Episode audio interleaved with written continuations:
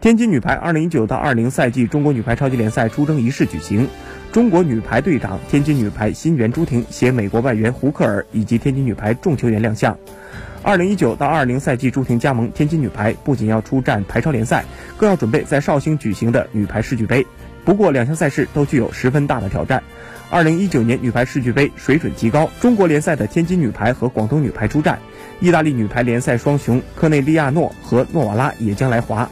此外，巴西联赛的米纳斯、海滩以及土耳其两大豪门瓦基弗银行和伊萨奇巴西也将为冠军而战。如果朱婷率领的天津女排能够夺冠，将是中国球队首次获得世俱杯的冠军。